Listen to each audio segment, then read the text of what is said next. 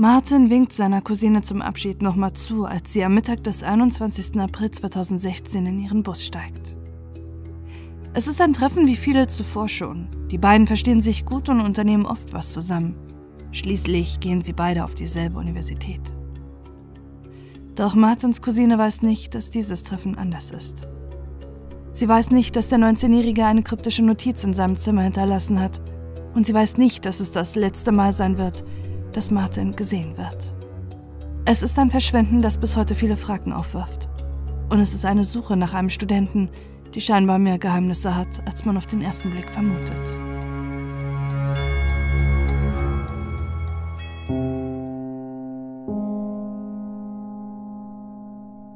James Martin Roberts, der von allen Martin genannt wird, wächst bei seinem Vater John und seiner Stiefmutter Abby in der kleinen Stadt Kernersville im US-Bundesstaat North Carolina auf.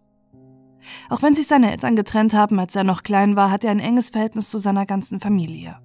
Auch mit seiner Stiefmutter und seiner Halbschwester versteht er sich gut.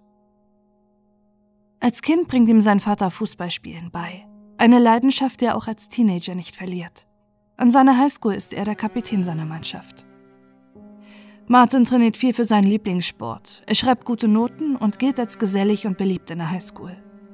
Auch an der Appalachian State University, wo er sich nach seinem Schulabschluss einschreibt, findet er schnell Anschluss.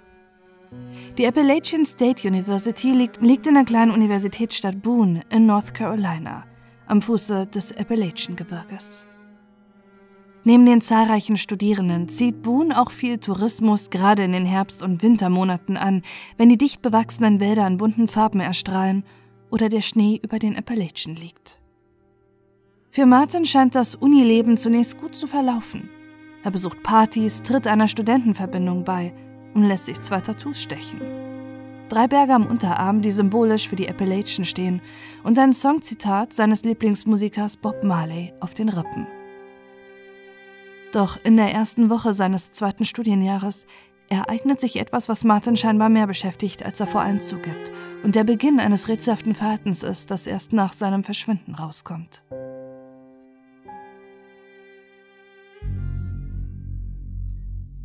Es ist Semesterbeginn und Martin besucht eine Party der Universität. Die Stimmung ist ausgelassen und obwohl er noch unter 21 ist, trinkt er Alkohol und will nach der Feier mit seinem Auto zurück zum Campus fahren, wo er in einem Wohnheim lebt. Doch auf dem Campus wird er von der Polizei angehalten. Sie merken, dass der 19-Jährige getrunken hat und er wird in Gewahrsam genommen. Martin ruft in dieser Nacht seine Freundin Kayla an, mit der er seit der Highschool zusammen ist und die zwei Stunden von Boone entfernt wohnt. Als sie schließlich in der Universitätsstadt angekommen ist, durfte Martin bereits die Polizeistation verlassen. Aber Kayla ist wütend. Zum einen, weil Martin betrunken Auto gefahren ist, aber vor allem auch, dass er sie angerufen hat und nicht jemanden, der in Boone oder auf dem Campus lebt und nicht zwei Stunden Fahrt mitten in der Nacht zurücklegen muss. Zwischen den beiden bricht ein Streit aus und noch in dieser Nacht trennen sie sich. Am nächsten Tag besucht Martin seinen Vater John und seine Stiefmutter Abby. Während seiner Zeit an der Uni haben sie sich ausgemacht, dass sich der 19-Jährige jeden Tag per SMS bei ihnen melden soll. Und jeden Sonntag telefonieren sie. Sie sind verwundert, dass Martin wegen des Vorfalls extra zu ihnen fährt und denken zunächst, dass Martin nur ein, zwei Tage abschalten will wegen der Trennung von Kayla. Doch er offenbart ihnen, dass er das Semester nicht zurück an die Appalachian State University kehren wird und das Semester aussetzt, um in seiner Heimatstadt zu jobben. Anfang 2016 kehrt Martin zurück nach Boone. In den Semesterferien im Frühjahr besucht er John und Abby. Es ist das letzte Mal, dass sie ihren Sohn sehen. Bei seinem Besuch wirkt er normal und berichtet, dass der Wiedereinstieg an der Uni gut läuft. Doch das ist nur die halbe Wahrheit. Am Sonntag vor Martins Verschwinden telefoniert er wie gewohnt mit seinem Vater. Alles wirkt wie immer und sie reden über einen Gehaltscheck von seinem Nebenjob aus der Heimatstadt, auf den er immer noch wartet. John und Martin verabreden sich deshalb am Mittwoch noch einmal zu telefonieren. Am Dienstag, den 29. April 2016, besucht Martin einen Friseursalon und geht mit einem Kommilitonen einkaufen und zur Bank. Seitdem er erwischt wurde, wie er alkoholisiert Auto gefahren war, hat Martin keinen Führerschein mehr und ist seitdem auf seine Freunde angewiesen, die ihn mit zum Einkaufen nehmen. Er hat in seinem Zimmer im Wohnheim auf dem Campus, das er sich mit einem Kommilitonen teilt, einen Mini-Kühlschrank, bei dem er immer darauf achtet, dass dieser aufgefüllt ist. Am Abend des 19. Aprils besucht er eine Bar, die beliebt ist bei den Studierenden in Boone, das Klondike Café. Mit seinen Freunden aus der Verbindung nimmt er an diesem Abend an einer Quiznacht teil. Am nächsten Tag meldet sich Martin nicht bei seinem Vater, wie sie es eigentlich abgesprochen hatten. Doch das ist nicht ungewöhnlich. Es kommt öfter vor, dass Martin im Unistress vergisst, sich zu melden oder keine Zeit hat. Am Mittwoch, den 21. April, sieht sein Mitbewohner den 19-Jährigen nur kurz. Er ist auf dem Sprung, hat einen Rucksack bei sich, packt Bücher und eine Wasserflasche ein und sagt ihm, dass er in die Bibliothek gehen würde. Mittags trifft er sich mit seiner Cousine, die ebenfalls an der Appalachian State University studiert. Sie reden über Belanglosigkeiten und die bevorstehenden Uniseminare. Gegen 12.30 Uhr nimmt sie ihren Bus an einer beliebten Haltestelle am Campus mitten in Boone. Martin winkt ihr von draußen noch zu. Er hat ihr gesagt, dass er zum Verbindungshaus gehen will. Eine Überwachungskamera an der Bushaltestelle nimmt auf, wie Martin über die Kreuzung geht. Er trägt eine kurze Jacke mit dem Logo der Uni, eine Cargo-Shorts und graue Turnschuhe.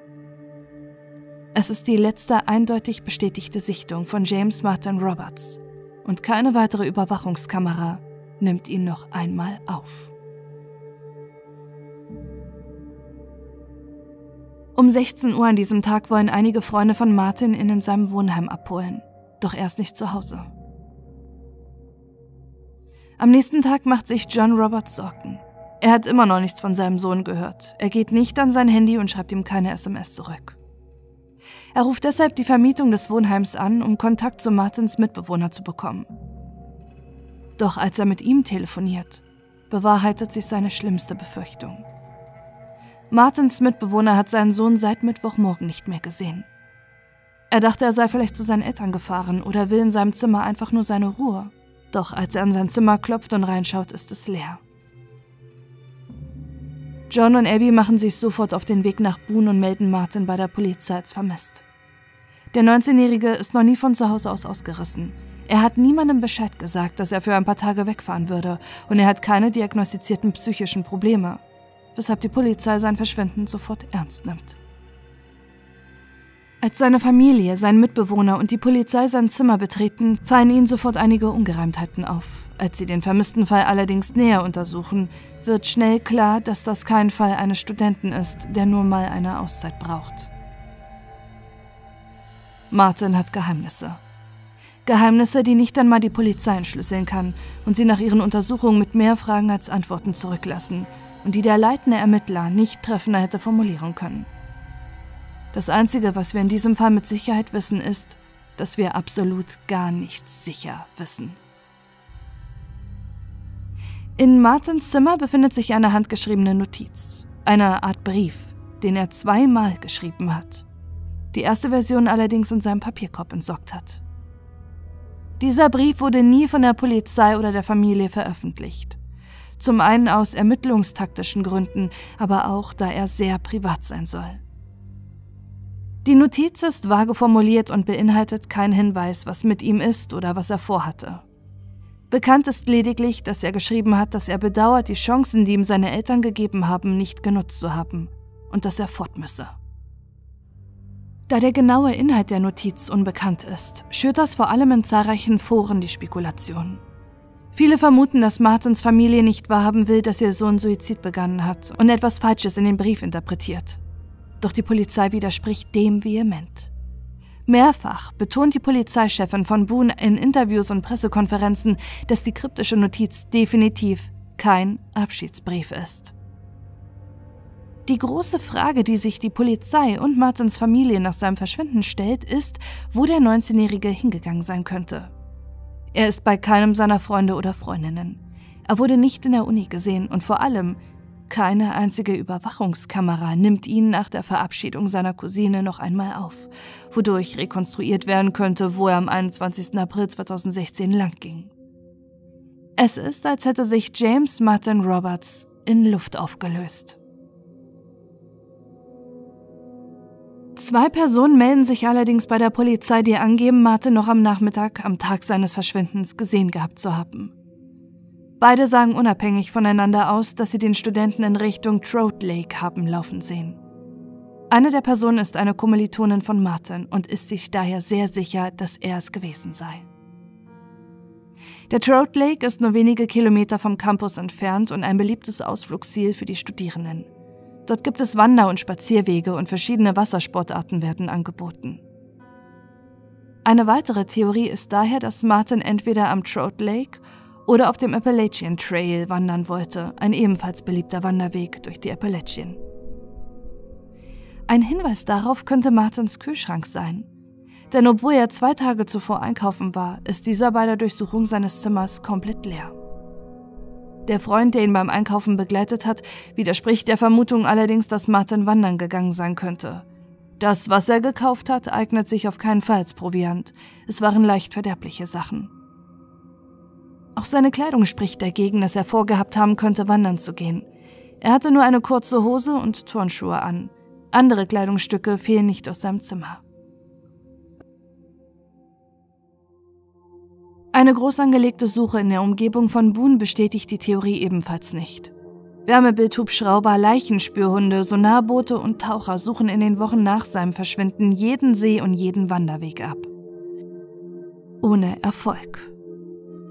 Doch es gibt noch etwas, was die Polizei und die Familie Roberts beunruhigt, was Martin im Wohnheim gelassen hat.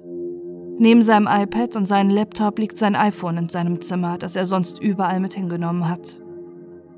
Sein Handy könnte möglicherweise für die Polizei aufschlussreiche Spuren zum Verbleib des 19-Jährigen geben. Doch es gibt nur noch mehr Rätsel. Auf seinem iPhone und seinem iPad gibt es quasi keine Spuren, keine unbekannten Kontakte, keine auffälligen Nachrichten und keine Google-Suchanfragen. Dass Martin wirklich keinen brauchbaren Hinweis auf seinem Handy und Tablet haben sollte, glaubt die Polizei nicht. Es wirkt viel eher, als hätte er vor seinem Verschwinden alles akribisch gelöscht. Sein Umfeld an der Uni hat dahingehend ebenfalls eine seltsame Beobachtung gemacht. Am 21. April 2016, am Tag seines Verschwindens, ist Martin ohne Grund oder Ankündigung aus zahlreichen Gruppenchats ausgetreten. Außerdem hat er ebenfalls an diesem Tag abrupt seine Studentenverbindung Tau Kappa Epsilon verlassen. Auf seinem Laptop findet die Polizei dagegen eines seiner anscheinend vielen Geheimnisse, die er vor allen versteckt hat. Martin, der seinen Eltern erzählt hatte, dass er nach seiner Auszeit wieder normal zur Appalachian State University gehen will, hat gelogen. Er hat sich für keine neuen Seminare eingeschrieben, sondern stattdessen einige Online-Kurse eines Community Colleges besucht. Seine Eltern verstehen nicht, warum er ihnen das verheimlicht hat. Sie haben immer Verständnis für ihn gezeigt und er ist sonst mit all seinen Sorgen zu ihnen gekommen. Einen Monat vor seinem Verschwinden hat er allerdings auch diese Online-Kurse nicht mehr besucht. Die Analyse seines PCs zeigt, dass er in diesem Zeitraum angefangen hat, nach Rekrutierungs- und Trainingsprogrammen für Marinesoldaten zu suchen. Dem US-Militär ist James Martin Roberts jedoch nicht beigetreten. Die Polizei hat sämtliche Register checken lassen und auch mit Rekruten der Armee hat er sich vor seinem Verschwinden nicht getroffen. Für die Polizei ist das trotzdem ein wichtiger Hinweis. Kurz bevor er für immer verschwand, schien Martin eine komplette Lebensveränderung in Erwägung gezogen zu haben. Doch wenn er nicht zum Militär gegangen ist, wohin dann? Und warum wollte er daraus ein Geheimnis machen? In seinem Zimmer findet die Polizei einen gefälschten Ausweis. Keine Seltenheit für einen 19-jährigen US-amerikanischen Teenager, der damit Alkohol kaufen kann. Der leitende Ermittler sieht darin aber auch die Möglichkeit, dass Martin noch einen weiteren gefälschten Ausweis haben könnte. Einen, mit dem er möglicherweise untergetaucht ist und ein neues Leben angefangen hat. Doch bei den Ermittlungen sind der Polizei die Hände gebunden. Sie können zwar das Unternehmen ausfindig machen, das die Ausweise im Internet verkauft, doch dieses kommt nicht aus den USA und liegt somit außerhalb der Gerichtsbarkeit. Und sie verweigert die Zusammenarbeit mit der Polizei in Boone. Sein Umfeld an der Uni wird nach dem Verschwinden von Martin ebenfalls befragt. Auch das offenbart erneut zahlreiche Rätsel. Seine Freunde und Freundinnen sagen meinen Befragungen, dass Martin vor seinem Verschwinden geheimnisvoll gewirkt habe. Er sei viel unterwegs gewesen. Wenn ihn sein Mitbewohner gefragt hat, mit wem er sich trifft, hat er seine Cousine oder Freunde genannt. Doch die besagten Freunde haben ihn seit Monaten nicht gesehen. Seine Cousine sagt in ihrer Befragung aus, dass sich Martin und sie nur ab und zu sporadisch mal gesehen haben. Niemals haben sie sich so oft getroffen, wie es Martin immer angegeben hatte. Doch wo war der 19-Jährige stattdessen? Und wen hat er möglicherweise getroffen? Eine Frage, die bis heute nicht geklärt werden konnte, denn Martin hat es geschafft, in den ungeklärten Zeitfenstern keine einzige Spur zu hinterlassen. Es gibt keine Handyortung für die verschiedenen Tage. Möglicherweise hat er sein Handy zu Hause gelassen. Aber es gibt auch sonst in den rätselhaften Zeitfenstern keine digitalen Spuren. Er hat nicht mit Karte gezahlt, es gibt keine Überwachungsaufnahmen und niemand hat ihn zu den Zeiten irgendwo gesehen. War es nur ein bloßer Zufall, dass der 19-Jährige bei keinem seiner mysteriösen Treffen eine einzige Spur hinterlassen hat? Die Polizei glaubt nicht daran, denn er hat absichtlich seine Freunde und seinen Mitbewohner belogen.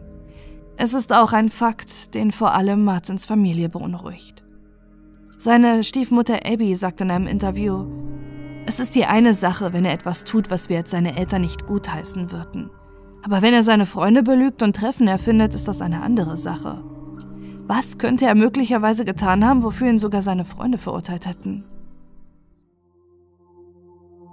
Die Polizei macht allerdings auch eine weitere beunruhigende Entdeckung in Martins Zimmer, die möglicherweise in Verbindung mit seinem Verschwinden steht. Eine Pillendose Antidepressiva. Dass der 19-Jährige unter psychischen Problemen gelitten hat, kann nicht ausgeschlossen werden. Vielleicht hat er sich vom Unistress unter Druck gesetzt gefühlt. Vielleicht hat ihn der Vorfall mit der Polizei und die Trennung von seiner Freundin in eine Depression gestürzt. Doch eine Sache ist an dem verschreibungspflichtigen Medikament seltsam. Martin hat nie die psychologische Sprechstunde in der Uni besucht. Er war weder in Boone noch in seiner Heimatstadt in psychologischer Behandlung. Die Polizei hat sämtliche Praxen und Kliniken befragt. Nirgends ist James Martin Roberts jemals in Behandlung gewesen. Aber woher hat er dann die Medikamente? Diese Frage eröffnet eine ganz neue Theorie, die für einige plausibel erscheint. Hat sich Martin vielleicht mit den falschen Leuten angelegt? Hat er Drogen und Medikamente verkauft und deshalb so ein Geheimnis aus allem gemacht? Ist ihm das am Tag seines Verschwindens zum Verhängnis geworden? Eine ganz andere Theorie, die vor allem im Internet kursiert, basiert auf Martins Liebe zu Jamaika. Hat sich der 19-Jährige vielleicht dorthin abgesetzt? Seine Familie hält es für unwahrscheinlich. Seinen Pass hat er nicht mit zur Uni nach Boone genommen. Er liegt noch immer bei ihnen in Körnersville. Auch sein Bankkonto wurde seit seinem Verschwinden nie wieder angefasst. Dass Martin mit einem Auto Boone verlassen hat, hält die Polizei dagegen für wahrscheinlicher. Es gibt keine andere Möglichkeit, wie er die Stadt verlassen haben könnte. Keine Überwachungskamera hat ihn noch einmal aufgezeichnet und er hat nie ein Zug- oder Busticket gekauft. Doch die Frage dabei ist, ist Martin freiwillig in das Auto gestiegen? Hat er sich heimlich mit jemandem getroffen oder ist er getrampt und an die falsche Person geraten? All die Theorien, die um Martins Verschwinden kreisen, kann die Polizei bis heute nicht eingrenzen, denn sie haben immer noch keinen Ansatz, was sich überhaupt am 21. April 2016 ereignet hat und was Martin vorgehabt haben könnte. Auch nach jahrelanger Ermittlung stehen sie immer noch vor einem riesigen Rätsel. Der leitende Ermittler im Fall sagt dazu in einem Interview, ich bin seit 20 Jahren Polizist und normalerweise findet man immer etwas, selbst wenn man nur ein Zehntel der Arbeit investiert, die wir in diesen Fall gesteckt haben. Doch in diesem Fall gibt es auch nach Jahren keine Spur. Immer wieder gab es seit dem Verschwinden des 19-jährigen Studenten angebliche Sichtungen, doch bei keiner hat es sich wirklich um James Martin Roberts gehandelt. Es ist auch ein Problem, mit dem die Polizei immer wieder in dem Fall konfrontiert ist. Martin könnte sehr leicht sein komplettes Aussehen ändern. Er kann zugenommen oder sich die Haare gefärbt haben, ein Bart oder Kontaktlinsen tragen, wenn er wirklich vorgehabt haben sollte, für immer unterzutauchen. Für Martins Familie ist es jedes Mal ein erneuter Hoffnungsschimmer, wenn eine neue Sichtung ihres Sohnes bei der Polizei gemeldet wird. Doch jedes Mal ist die Enttäuschung umso größer, wenn es doch wieder nur eine Falschmeldung ist. Während Martins ehemaliges Umfeld älter wird, das Studium abgeschlossen hat, sich ein eigenes Leben aufbaut und vielleicht eine Familie gründet, sind John und Abby Roberts in der Vergangenheit stehen geblieben. Sie sitzen noch immer in Martins altem Kinderzimmer, das sie ihm zu seinem 15. Geburtstag renoviert hatten, und schauen sich die Bilder des damals 19-Jährigen an. Umso erschütternder ist es, als sie zum Anlass des fünfjährigen Verschwindens von Martin die Rekonstruktion erhalten, wie er heute mit Mitte 20 aussehen würde. John sagt dazu, es ist unheimlich und erschütternd, es anzusehen. Nachdem wir Martin jetzt seit fünf Jahren nicht mehr persönlich gesehen haben, sind unser Gehirn und Gedächtnis in der Vergangenheit gefangen. Bis heute gilt Martins Verschwinden nicht als Cold Case. Immer noch ermittelt die Polizei aktiv. Sie haben seiner Familie versprochen, wenigstens herauszufinden, was das Verschwinden von Martin überhaupt ist. Ein Suizid? Ein Mord? Ein Unfall? Oder wirklich ein Teenager, der es geschafft hat, für immer unterzutauchen?